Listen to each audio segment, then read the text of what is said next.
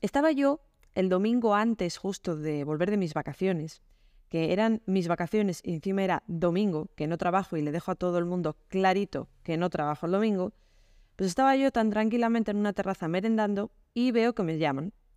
Cojo el teléfono y veo que me están haciendo una llamada de WhatsApp Business, del WhatsApp de trabajo. He tenido que rectificar, he tenido que volver sobre mis pasos de una cosa que os conté, y es que yo os contaba que tenía las llamadas eh, del teléfono de trabajo, del número de trabajo, desviadas a mi teléfono personal, de manera que solo tuviera que llevar conmigo el teléfono personal. Error, error. O sea, un error como una casa de grande porque la gente te llama a horas que te caes de culo, que no das crédito a las horas a las que se le ocurre a alguna gente llamarte. De tarde, quiero decir. No, no hay nadie que te llame a las 8 de la mañana, pero a las 10 de la noche podéis flipar. Bueno, pues quité esa opción, sobre todo cuando me fui de vacaciones, porque dije, no quiero que me llegue ni una sola llamada de trabajo. Entonces me dejé el teléfono de trabajo en el estudio y yo me piré. Bien, pues chicos, hay que recordar que los fotógrafos hacemos fotos y que no, no operamos a corazón abierto, ¿vale? O sea, no hacemos nada tan urgente como para que te tengan que llamar un domingo a las 8 de la tarde por WhatsApp de tus vacaciones. O sea, no puede haber nada tan importante y que urja tanto. No existe esa, esa situación. Y mucho menos cuando has dejado todo cerrado antes de irte de vacaciones. Porque yo antes de irme de vacaciones dejé todos los flecos que pudiera haber bien atados, todo bien cerradito, para que no pasaran estas cosas. Em, ¿Qué más cosas hice? Para que, bueno, ahora os voy a contar un poquito a qué viene todo esto, ¿no? Y qué hago para intentar solventar estas situaciones pero también puse mensajes automáticos en WhatsApp para decir, hey, estoy de vacaciones. Pero bueno, a esta persona le dio igual, o sea, me escribió, le llegó el mensaje automático de que estaba de vacaciones y aún así, pues claro, como no le cogía las llamadas porque el teléfono de trabajo estaba en el estudio, porque recordemos, estaba de vacaciones, pues bueno, decidió que era buena idea llamarme por WhatsApp un domingo a las 8 de la tarde. Evidentemente no se lo cogí, evidentemente. Y ahora os voy a decir por qué no se lo cogí y, a qué viene todo esto, ¿no? Porque es el, tema de este episodio. Pero ya te deja con el mal humor, ya te deja con esa cosilla de joder, ¿qué querrá? ¿Habrá pasado algo? ¿No le habrá llegado esto bien? Eh, no, o sea, ya os adelanto que no. Y menos cuando la persona que te llama es de marketing, porque a la gente de marketing yo os quiero mucho, os quiero mucho, pero siempre urge todo y, luego nunca. O sea, siempre, siempre es para allá. Si tienes ir para allá, por favor, Mara, tenlo ya pero luego nunca era para allá, nunca hacía tanta falta ni corría tanta prisa, oye. Entonces, bueno, ¿a qué viene todo esto? Todo esto me ha hecho reflexionar y he pensado, jolín, es que los clientes con los que mejor relación tengo, que mejor me tratan, que no sé, que más a gusto estoy con ellos, que en general muy bien, ¿eh? o sea, no pasa nada, esto es un caso aislado, de hecho esta persona es una persona a la que le tengo incluso aprecio, em, siempre he trabajado bien con esta persona, pero, pero bueno, todo esto me ha hecho reflexionar que las mejores relaciones laborales que tengo son aquellas en las que desde el primer momento he puesto límites.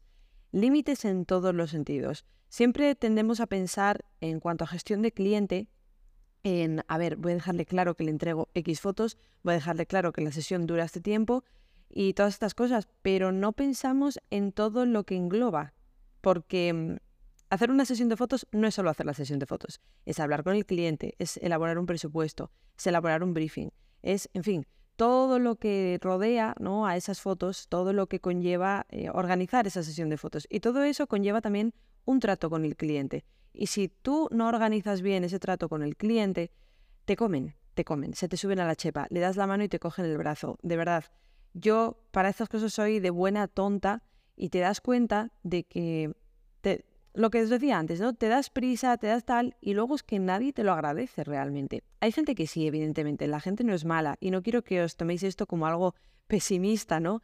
Ni mucho menos. Pero luego la gente no te lo agradece. igual tú has cogido una llamada un domingo a las 8 de la tarde en tus vacaciones, que te ha jodido, que te ha cambiado el chip, que te ha fastidiado tu último día de vacaciones, pero no te lo va a agradecer nadie. O sea, olvidaos, no os van a, no se os va a rendir pleitesía, ni a partir de ahora os van a tener un respeto de la hostia y van a respetar vuestro tiempo de descanso. Al contrario, una vez cedéis, ya van a, o sea, lo que os decía antes, deis la mano y os, el brazo. Entonces, ¿a qué viene todo esto? a que hoy os voy a contar la forma, las formas, mejor dicho, en las que yo pongo límites a mis clientes. Eh, todas estas cosas no han salido de la nada, o sea, han salido de que poco a poco yo me he dado cuenta de que cuantos más límites pones, mejor, básicamente, ¿no? Eh, que podría parecer lo contrario. Cuantos más límites pones, pues la gente huye. Para nada, o sea, para nada. Si dejas las cosas bien claritas desde el principio, luego tienes menos problemas y los clientes también tienen menos problemas contigo, porque ya saben lo que hay y ya saben que tú a partir de cierta hora, por poneros un ejemplo, no contestas. Y os voy a poner unos ejemplos de las cosas que yo hago para poner límites a mis clientes y que a mí me funcionan. Al igual que os cuento lo que no me funciona, como antes os decía, lo de desviar las llamadas, ¿no? Eh, a ver, igual a vosotros sí os funciona, pero a mí me mata, a mí me mata. O sea, estar en mi casa a las 9 de la noche y ver que me llega una llamada de un cliente. Es que me mata, porque por mucho que sepas, como os digo antes, que no es tan importante, porque no operamos a corazón abierto, hacemos puñeteras fotos, chicos, que no es tan urgente nada. Eh, por mucho que lo sepas, ya te deja con la mosca detrás de la oreja y ya te deja un poco rayado. Así que, eh, ¿qué ¿Qué límites, cómo, cómo yo me organizo para que los clientes no se me suban a la chepa, básicamente? Primera cosa que os quiero comentar. Desde que tengo el estudio, a ver, yo abrí el estudio y hablo de abrir un estudio, pero realmente no es tal cual, porque cuando le dices a la gente, Nasi, abrí un estudio, esa gente se piensa que es eh, un estudio a pie de calle, que sí, está a pie de calle, pero como los de toda la vida, que yo tengo la puerta abierta, tú entras, te haces una foto de carne y te piras. O entras, hablas conmigo o lo que sea y te piras. Y no es así. Mi estudio no funciona así, yo no trabajo así. Mi estudio se abrió para funcionar con cita previa. Y eso lo tengo clarito en todos lados. Lo tengo puesto en Instagram, lo tengo puesto en la puerta y lo tengo en todos lados. ¿Por qué? Porque la gente si no piensa que puede venir en cualquier momento. Tampoco les culpo, porque eh, la realidad es que la mayoría de negocios a los que estamos habituados funcionan así. Tú llegas, tiene un horario, abres, entras y, y ya está. Hablas con la persona, le pides el producto o servicio y te vas. Pero mi caso no es así. ¿Por qué no es así? Porque muchas veces voy a estar fuera del estudio, voy a estar reunida, voy a estar de sesión o incluso voy a estar dentro del estudio, pero voy a estar haciendo tareas que no me van a permitir atender a personas.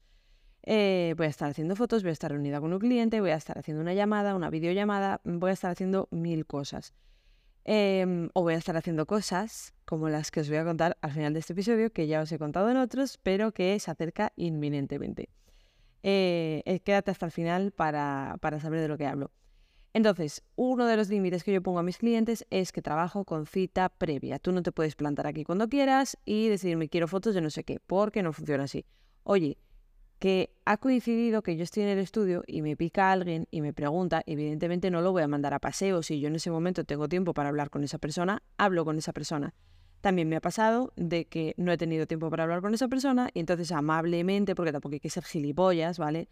Eh, pues le digo, mira, dame tu correo, dame tu número de teléfono, te llamo y hablamos tranquilamente, me cuentas lo que quieras porque ahora estoy ocupada con un cliente o con lo que sea. Y lo de con cita previa, yo creo que da igual lo grande que lo pongas, porque la gente se lo va a pasar por el forro. O sea, va a haber gente que va a hacer lo que le salga de la pepita. Tengo una amiga que es maquilladora, ya os he hablado de ella, y, lo tiene también, lo de con cita previa, pues por lo mismo que yo, porque al final tienes que salir, vas a maquillar a una novia, vas a maquillar no sé dónde, estás con una clienta adentro haciéndole, yo qué sé, un tratamiento de estos que hacen y no puedes salir para atender a otra persona.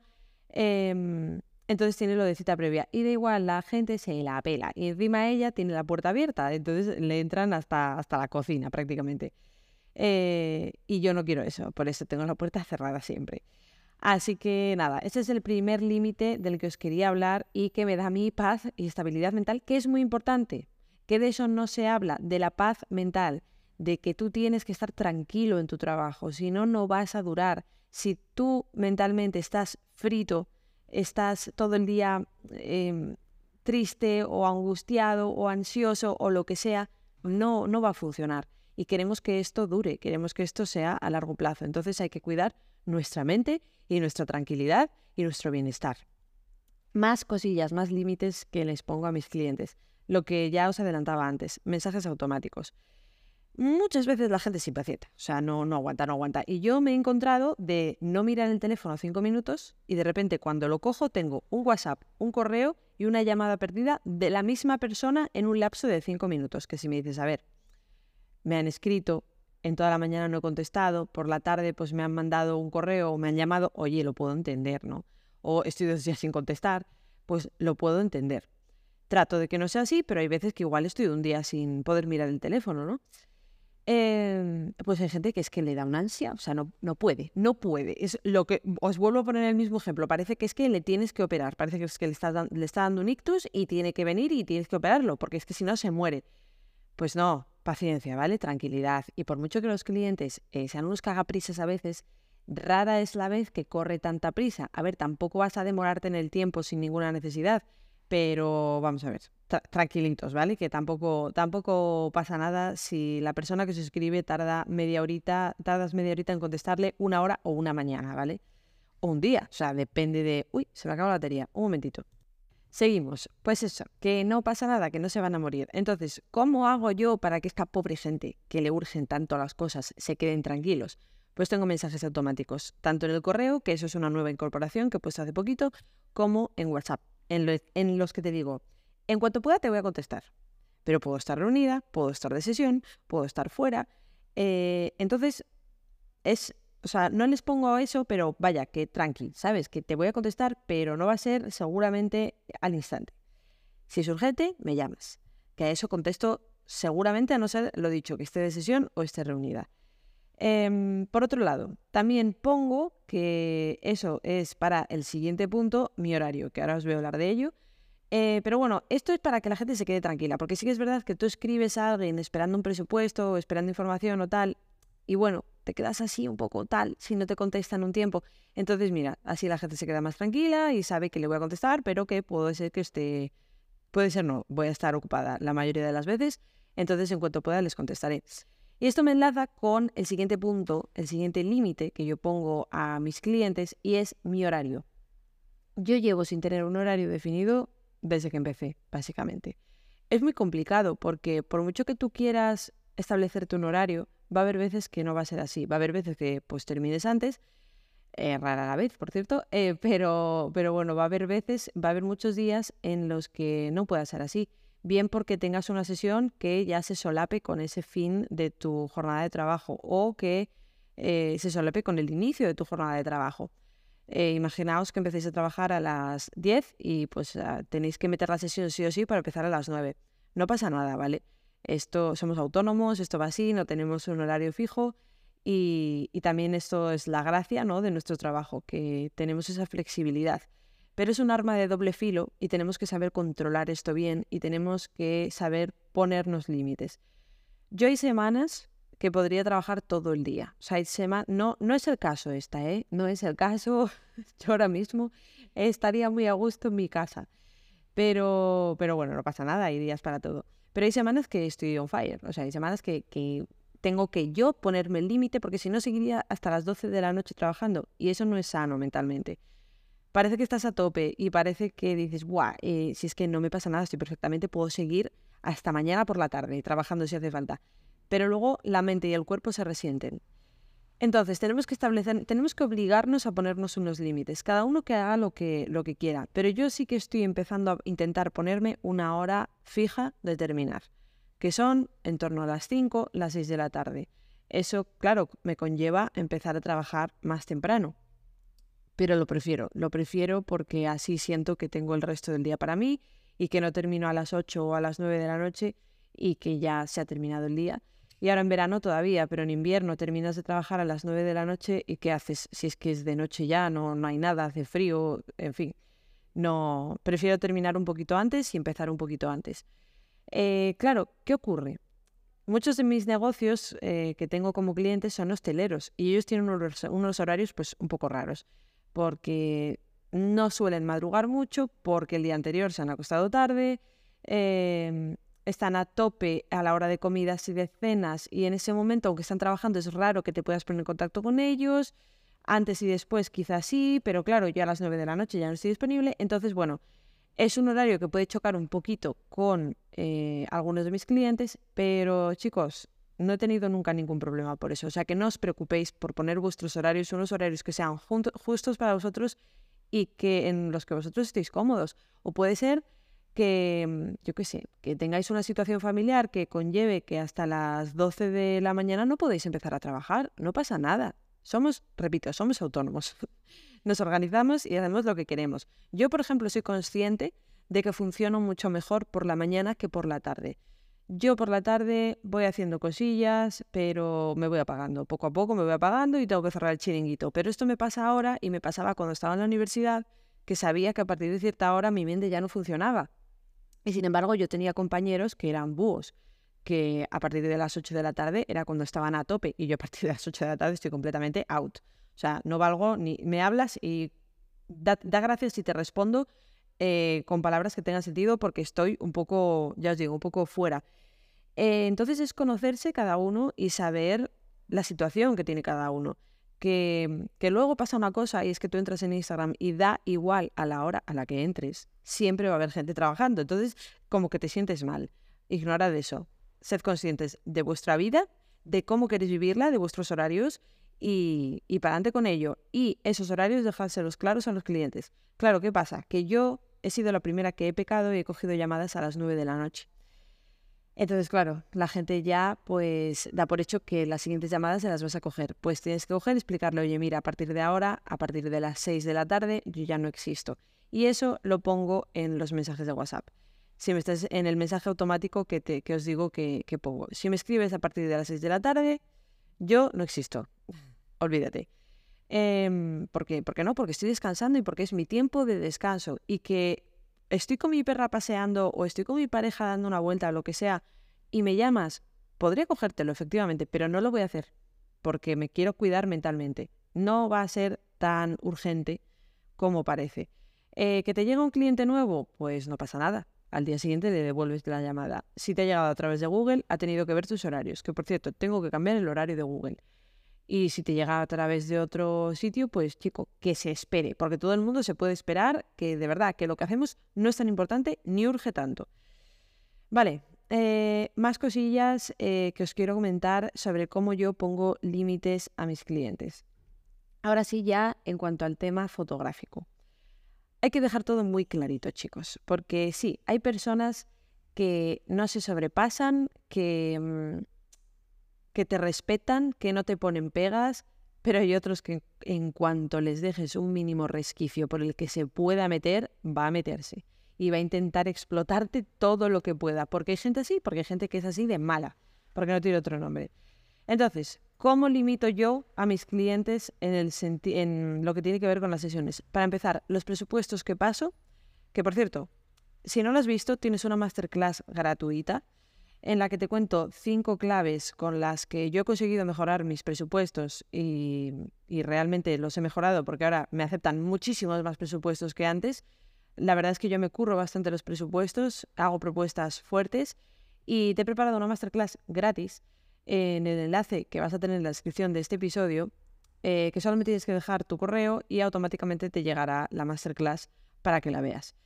Eh, pero bueno, volviendo, volviendo a esto, em, yo en los, en los presupuestos siempre pongo una fecha límite, porque las cosas cambian, porque mm, la he cagado y estoy haciendo ahora trabajos de presupuestos que me aceptaron antes de tener el estudio. Claro, con precios que eran muy distintos a los que tengo ahora, porque yo no tenía los gastos que tengo ahora y no tenía em, pues todo el bagaje que tengo ahora.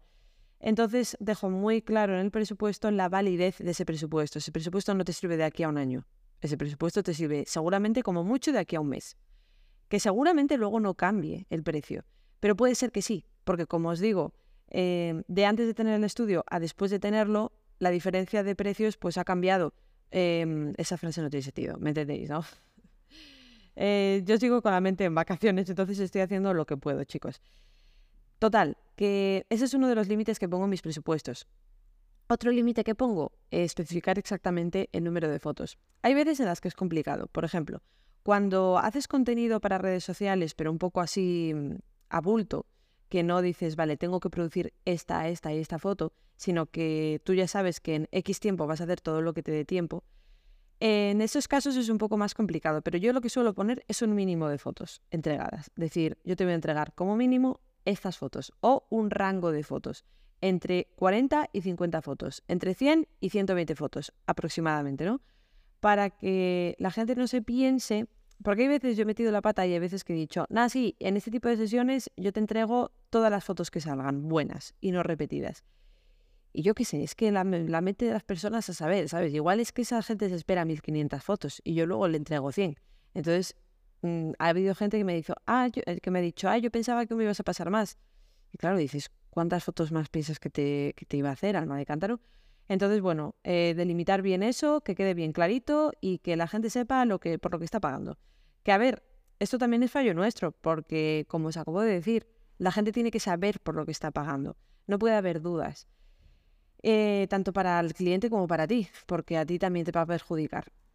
Esto en cuanto al número de fotos. Eh, de, bueno, ahora se ha hablado de, todo el tema de, fotos para redes sociales, así que van un poco más de bulto, pero hay otras sesiones en las que es un número de fotos muy concreto. Yo quiero una foto para la home de mi web, otra para este apartado y otra de retrato para este otro apartado. Punto. Vale, pues yo te presupuesto tres fotos y son estas tres fotos exactamente.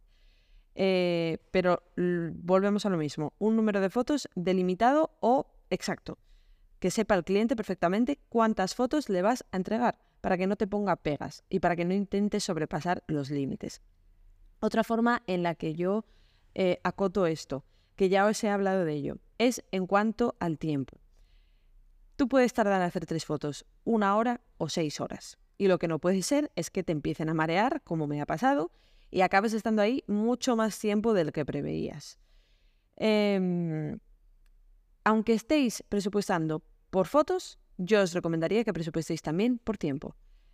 Haced una estimación, puede ser que la caguéis. Al principio la vais a cagar, yo la he cagado y la sigo cagando de vez en cuando, pero no pasa nada, ajustas y ya está, y para otra vez ya lo sabes. Eh, lo que no puede ser es que, como os digo, tú presupuestes tres fotos, te venga una persona un poquito quisquillosa y este es el doble de tiempo del que habías pensado. Y yo oigo a compañeros que les pasa exactamente lo mismo, porque hay gente que es toca pelotas, o sea, con todas las letras y en mayúsculas, toca pelotas. Que está la foto perfecta, pero, ay, vamos a probar a hacer esto de esta otra manera. No, vamos a ver. Está la foto bien, ¿no? Pues quedan no sé cuántas fotos por hacer y este tiempo. Así que venga, a correr. Esto es otra forma bastante buena de limitar las sesiones y que no se suban a la chepa, porque ya os digo, va a haber gente muy buena, va a haber gente que no os va a poner pegas. Por suerte, la mayoría de mis clientes son así, pero también me he encontrado clientes que son muy puñeteros y, van a estar intentando eh, exprimiros al máximo y meterse pues donde no pueden meterse o donde sí pueden porque tú le has dejado esa puerta abierta. Y nada, chicos, hasta aquí el episodio de hoy. Dentro de nada, o sea, de nada, unas semanas eh, voy a lanzar las consultorías.